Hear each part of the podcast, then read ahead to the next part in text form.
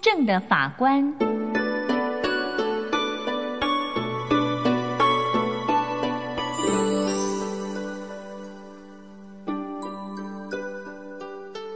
从前有个国王叫做包卡斯，他听说某一个城市里住着一个公正的法官，可以立刻查明案情，任何坏人都骗不了他。包卡斯想知道这个传说是不是真的，于是他换上商人的衣服，骑着马来到法官住的城市。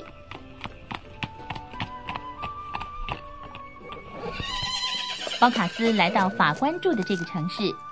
在城门口，一个跛子伸手向包卡斯要钱。包卡斯给了钱之后，正准备继续上路时，跛子却抓着他的衣服，要包卡斯载他到市区广场。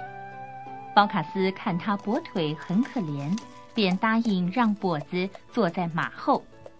可是到了广场，这个跛子却不下马。哎，你还真奇怪啊！我好心的帮助你。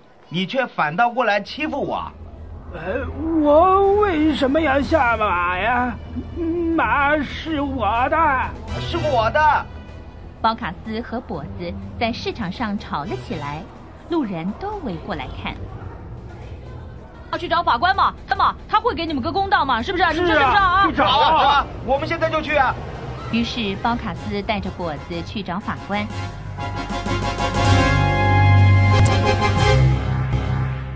这时候，法官正问一位学者和一个农夫：“你们老实说，这个女人究竟是谁的妻子？”“是我的，不，她才是我的妻子。”“呃，这样吧，把这个女人留下来，你们先回去，明天再来。”“是是的，法官大人。”接着被带上法庭的是一个屠夫和一位游商。满身是油的油商紧抓着屠夫的手，而全身是血的屠夫手中则握着一些钞票。屠夫、油商，你们两个为什么而争吵？法官大人，我向这个人买油，当我掏出钱包要付钱的时候，哎呀！他竟然抓住我的手，想拿走我所有的钱呐！不是啊，不是不是，才才不是这样的。嗯，屠夫向我买油啊，他给我一块金子，呃，要我找钱啊。呃，当我掏出我的钱放在椅子上的时候，他竟然一把抓走我所有的钱想逃。于是我抓住他的手，就这样，然后把他带到这里来了。嗯，把钱留下来，明天再来。屠夫和游商走后，便轮到包卡斯了。包卡斯国王向法官说出事情的经过，但是跛子却极力辩解：“哎，他说的都不是真的。他那个时候坐在地上，我骑马经过，哎，结果他要我载他到广场来，我就让他坐在后边。”带他到想去的广场，可是当我们到广场的时候，他居然不肯下来，还说那匹马是他的。法官大人，不是这样的，他说的完全相反呢。马是我的，是我给他方便的。哎，好了好了，别吵了，就把马留在这儿，明天再来。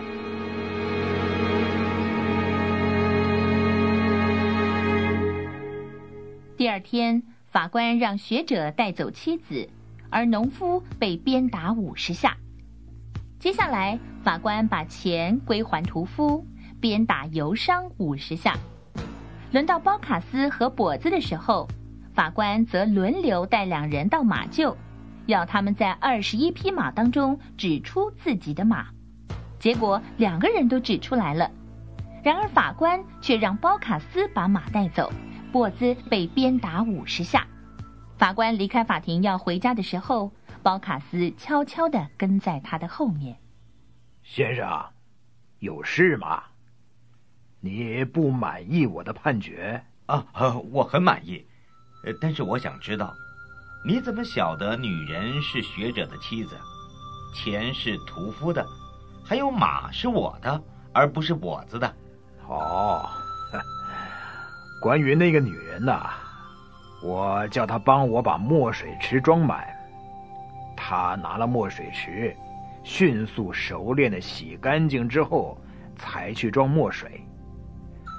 如果她是农人的妻子，就不会懂得这些事啊。哇，好聪明的法官呐！至于那笔钱呐，我把钱丢进一杯水中浸泡，到了早上，我看看有没有油浮到水面上。如果钱是油伤的，那么钱就会被他的手弄得油油的，水杯上就会浮出油来。结果水里并没有油，所以屠夫说的是真话。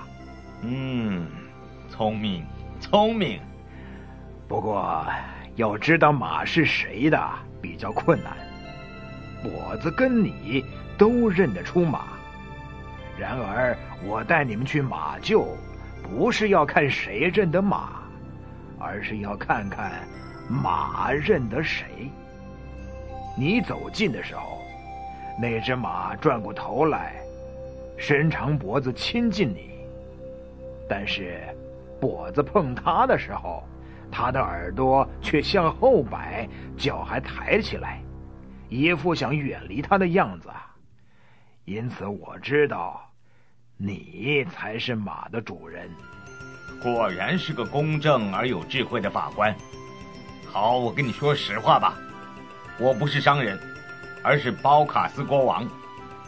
我来这儿啊，是要看看人们对你的评价是否正确。我看出你真是一个有智慧的法官。好，你说出你想要的东西吧，这是你应得的奖赏。陛下，我不需要任何奖赏。您赞美我，我就很满足了。